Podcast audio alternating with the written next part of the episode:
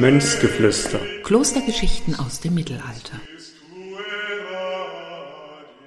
Wenn des Mondes Glanz am klaren Himmel erstrahlt, stehst du draußen und betrachtest des Himmels Helligkeit und staunst, wie das reine Leuchten des Mondes zwei liebe Freunde in seiner Schönheit umarmt.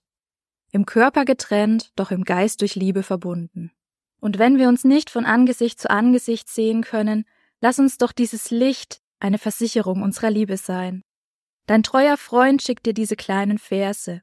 Und wenn bei dir das Band der Freundschaft fest bleibt, mögen Kraft und Freude mit dir sein all deine Tage. Hallo und herzlich willkommen zu Mönchsgeflüster, dem Podcast zur großen Landesausstellung Welterbe des Mittelalters 1300 Jahre Klosterinsel Reichenau. Mein Name ist Marvin Gedig und zusammen mit meinem heutigen Gast, Professor Dr. Albrecht Diem, nähern wir uns heute der Frage an, ob es gleichgeschlechtliche Liebe im Kloster des Frühmittelalters gab. Lieber Albrecht, wunderbar, dass du heute bei uns bist. Ja, danke schön.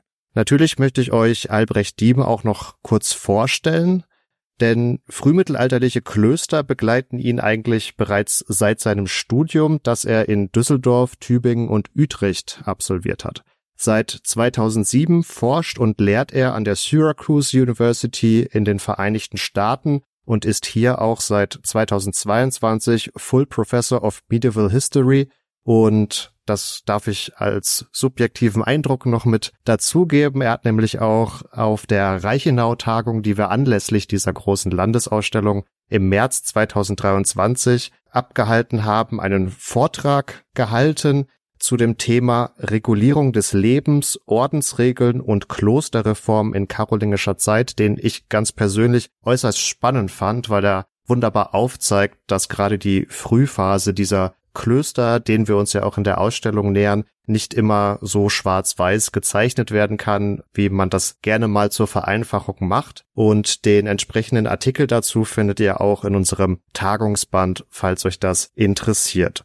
Heute wollen wir aber, wie gesagt, eher über ein anderes Thema sprechen, was aber auch im Zusammenhang mit den Ordensregeln steht. Da werden wir sicherlich noch drauf zurückkommen. Und ihr habt am Anfang ja auch schon eine andere Quelle gehört, mit der wir uns noch auseinandersetzen werden. Das ist das sogenannte Mondgedicht. Bevor wir da aber bei den Quellen tiefer einsteigen, gilt es erstmal die grundlegende Frage zu klären, warum sprechen wir jetzt nicht in Anführungsstrichen einfach von Homosexualität, sondern warum präferierst du den Begriff der gleichgeschlechtlichen Liebe fürs Frühmittelalter?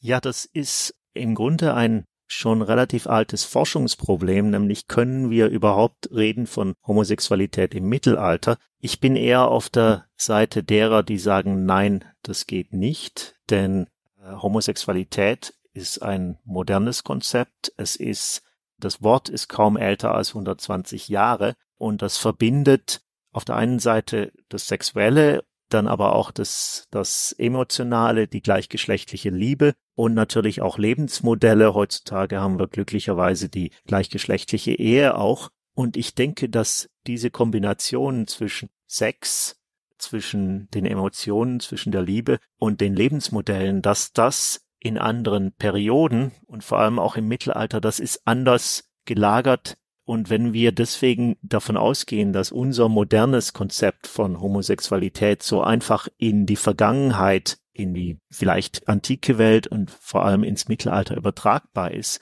das funktioniert nicht, dann missverstehen wir gleichgeschlechtliche Liebe in der mittelalterlichen Welt. Wir müssen uns das anders anschauen.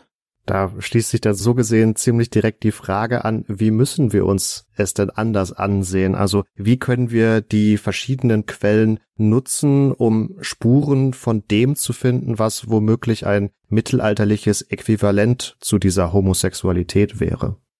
Wir können uns, also es gibt sehr viel mehr Quellen, aus denen wir lernen können, aus denen wir entnehmen können, was es tatsächlich gab. Und wir haben auf der einen Seite deutliche Quellen, die zu dem Offensichtlichen führen, nämlich dass es Sex zwischen Männern oder auch Sex zwischen Frauen gegeben hat. Wir haben andere Quellen, die darauf hindeuten, dass es tiefe emotionale Freundschaften gegeben hat. zwischen Menschen gleichen Geschlechts und wir haben natürlich auch Quellen über gleichgeschlechtliche Lebensweisen.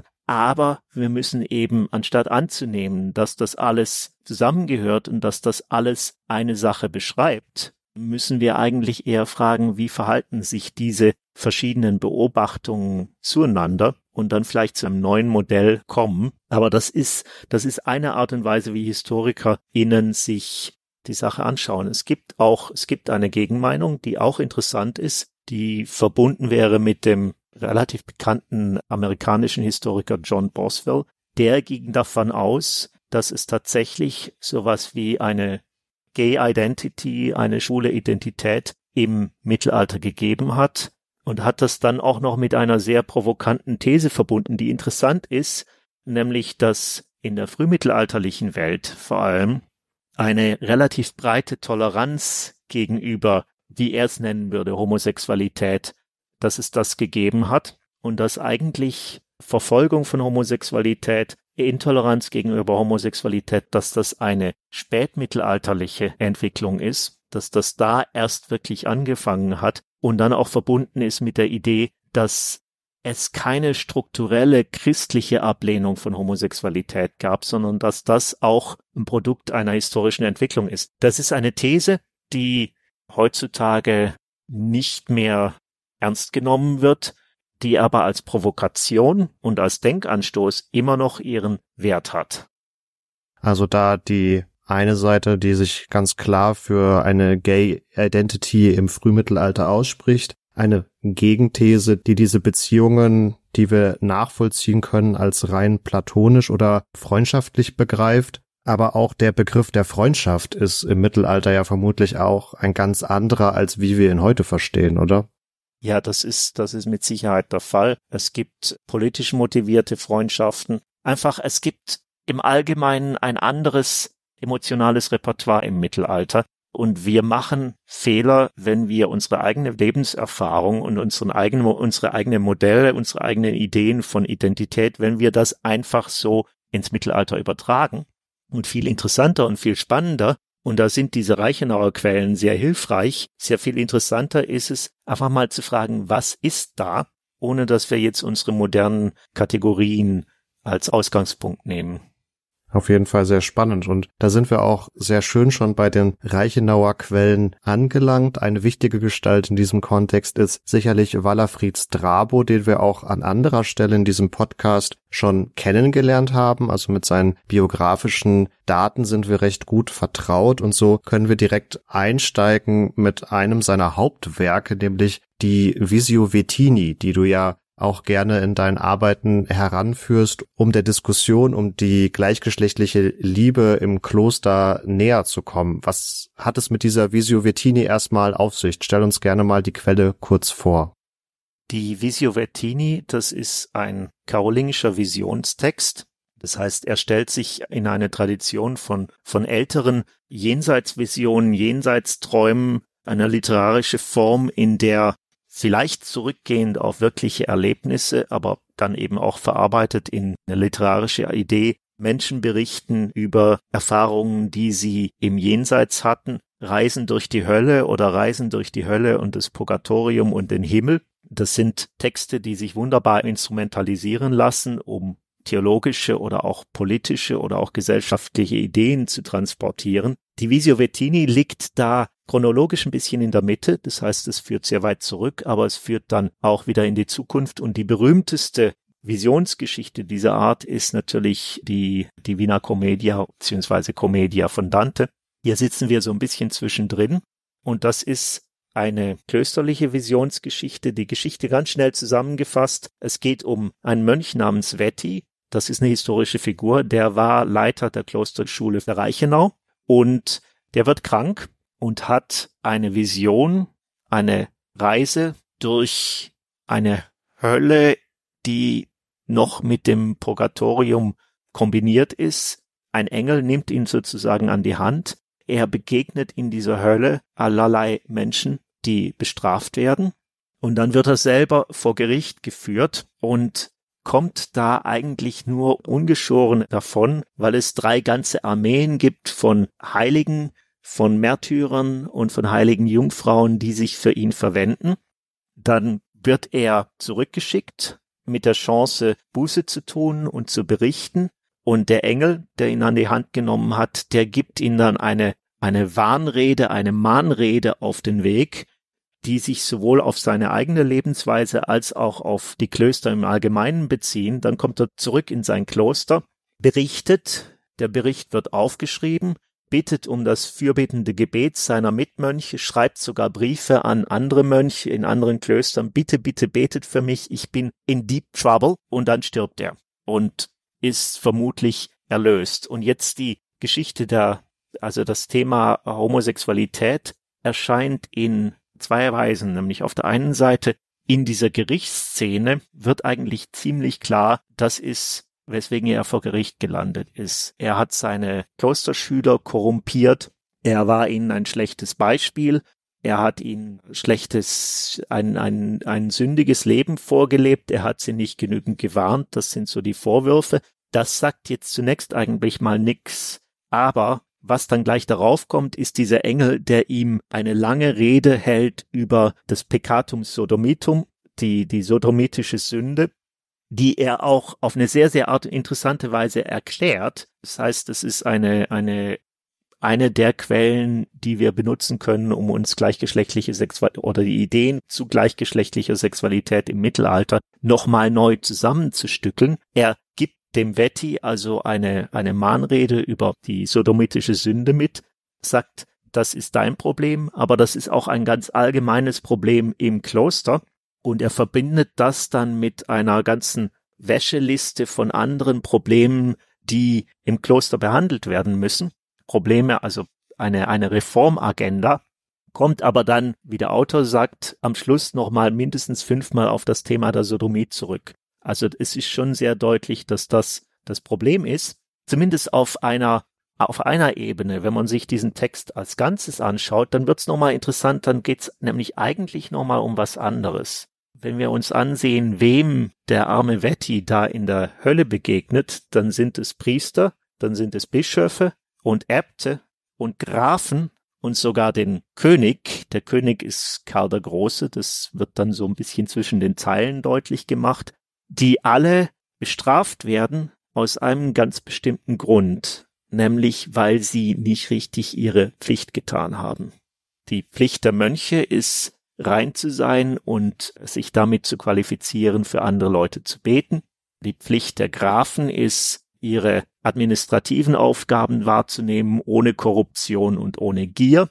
Die Pflicht der Bischöfe ist auch dafür zu sorgen, dass Pastoralsorge stattfindet und dass die Priester für die Sünden der anderen beten. Und das haben sie alle nicht richtig gemacht oder sie haben sich durch ihre, ihre Gier, ihre Korruption ihre Unkeuschheit dafür disqualifiziert und darum sitzen sie in der Hölle. Und darum werden sie bestraft.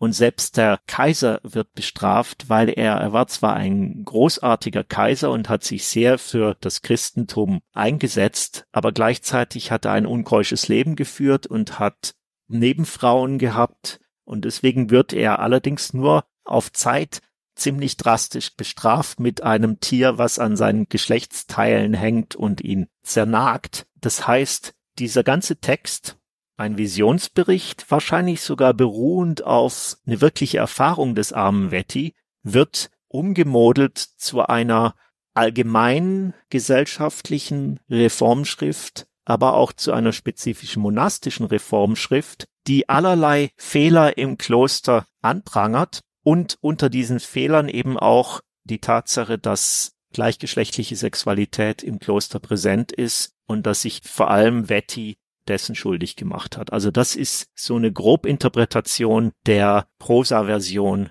der Visio Vettini. Genau, du hast es gerade ausgeführt für die Prosa-Version. Ich glaube, das müssen wir an dieser Stelle auch nochmal mit auf den Weg geben, weil es gibt so gesehen zwei Visio Vettinis. Die erste Visio Vettini ist die Prosa Visio Vettini, die nicht von Walafrid Strabo geschrieben wurde, sondern von Abt Heito, also einen anderen Autor hat. Und Jetzt kommen wir so gesehen erst auf Walafrid Strabo zu sprechen, der nochmal seine eigene Fassung der Visio Vettini erarbeitet hat. Und ich glaube, du willst da vor allen Dingen auf die Unterschiede hinaus, die andeuten, dass es hier eine Diskussion um die gleichgeschlechtliche Liebe im Kloster gab. Ja, also wir müssen uns das vorste so vorstellen, diese Prosa-Version, die wurde sehr, sehr schnell nach Vettis Tod geschrieben und wahrscheinlich auch sehr schnell verbreitet als eine Art politische und monastische Reformschrift. Das heißt, wir haben sehr früh Manuskripte in einer Reihe von anderen Klöstern und dann kommt der Walafrid Strabo daher, der aus dieser inkriminierten Klosterschule kommt, der ein Schüler war von Vetti und der dann sagt, okay, als Beweis für meine literarischen Fähigkeiten werde ich diesen Prosatext jetzt umdichten in ein Gedicht in schönen Hexametern geschrieben und er tut so, und Walafrid Strabo war ein wunderbarer Schelm. Er tut so, als macht er nichts anderes, ein sogenanntes Opus Geminatum. Er schreibt einfach einen Prosatext um in ein Gedicht. Das macht er auch und auf den ersten Blick sieht das Gedicht auch ziemlich ähnlich aus. Die Geschichte ist genau dieselbe.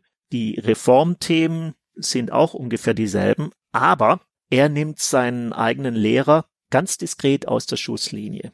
Das heißt, in dieser Gerichtsszene wird er vor allem dargestellt als jemand, der nachlässig war, der seine Schüler, seine Mönche nicht genügend gewarnt hat vor allen möglichen Sünden. Das heißt, die Sodomie purzelt da schon mal ziemlich weitgehend raus. Dann haben wir diese Engelsrede und in dieser Engelsregel kommt Engelsrede, Engelsregel könnte man auch fast sagen, in dieser Engelsrede kommt das Thema der Sodomie immer noch vor, aber losgekoppelt von Vetti selber als ein allgemeines Problem, aber auch nicht mehr als ein Problem der Klostergemeinschaft als Ganzen, sondern als ein individuelles Thema mit dem sich die Mönche individuell auseinandersetzen. Das heißt, er tut so, als würde er genau dasselbe sagen, aber er auf der einen Seite nimmt er den Vetti, seinen Lehrer aus der Schusslinie, und auf der anderen Seite macht er klar, das hätte ich vielleicht auch sagen, ein bisschen sagen sollen über die Prosa-Version. In der Prosa-Version impliziert der Autor, das ist ein kollektives Problem. Das Kloster ist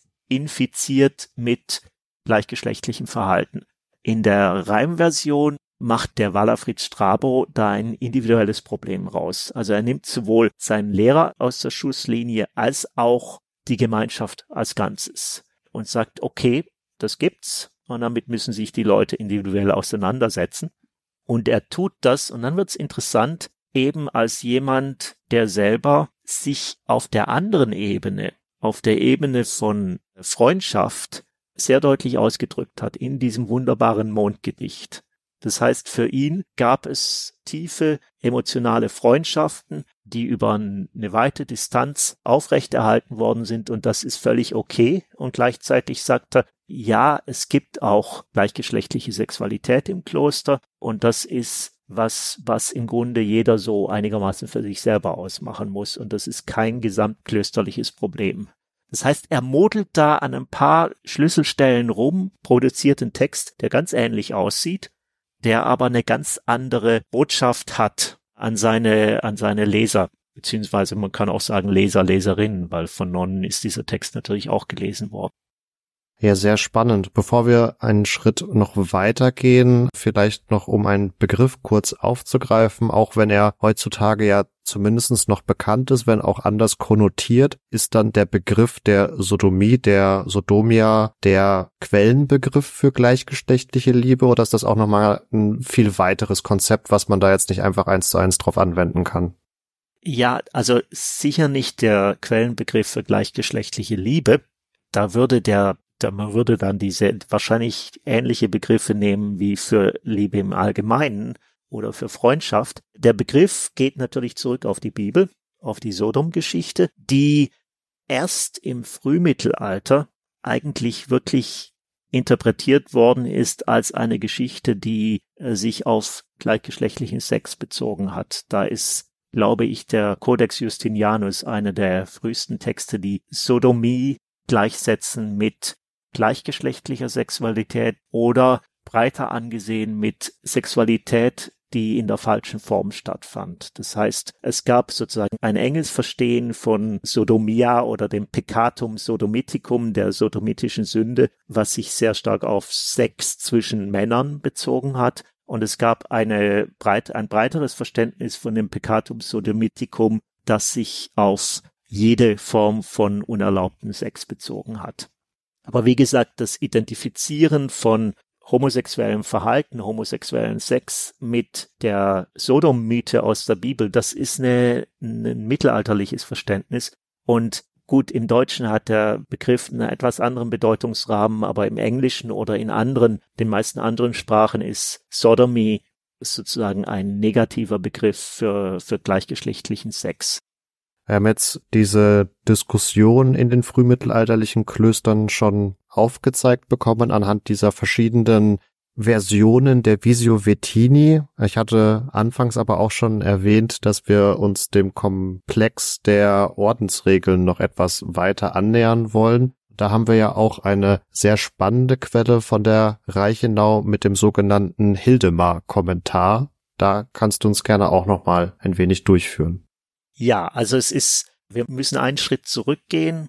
Es gibt eine Klosterregel, die Regel des heiligen Benedikt, geschrieben im sechsten Jahrhundert, die dann in unserer Reichenauer Zeit im neunten Jahrhundert wurde diese Regula Benedicti, die Benediktsregel, die bindende Regel für alle Klöster unter karolingischer Herrschaft, einschließlich der Reichenau. Jetzt gibt es allerdings ein Problem, nämlich diese Regel ist alt, diese Regel ist ein Produkt der spätantiken Welt. Wie wendet man die jetzt an auf die ganz anders aussehende Welt der Karolinger? Und eine Möglichkeit, mit dem umzugehen, ist, dass man sie interpretiert und kommentiert. Das heißt, im neunten Jahrhundert in der Karolinger Zeit haben wir eine Reihe von Regelkommentaren.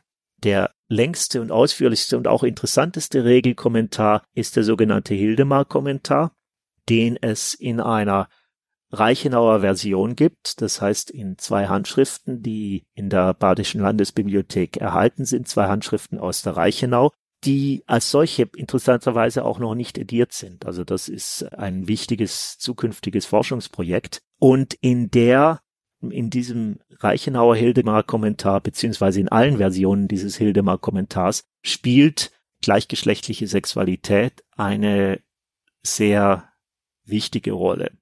Das ist ein Thema, was immer wieder auftaucht, was sozusagen oktroyiert worden ist auf die Benediktsregel, die eigentlich zu Sexualität und Keuschheit fast nichts zu sagen hat, die aber zum Beispiel ein ausführliches Kapitel hat über die Frage, wie Mönche zu schlafen haben.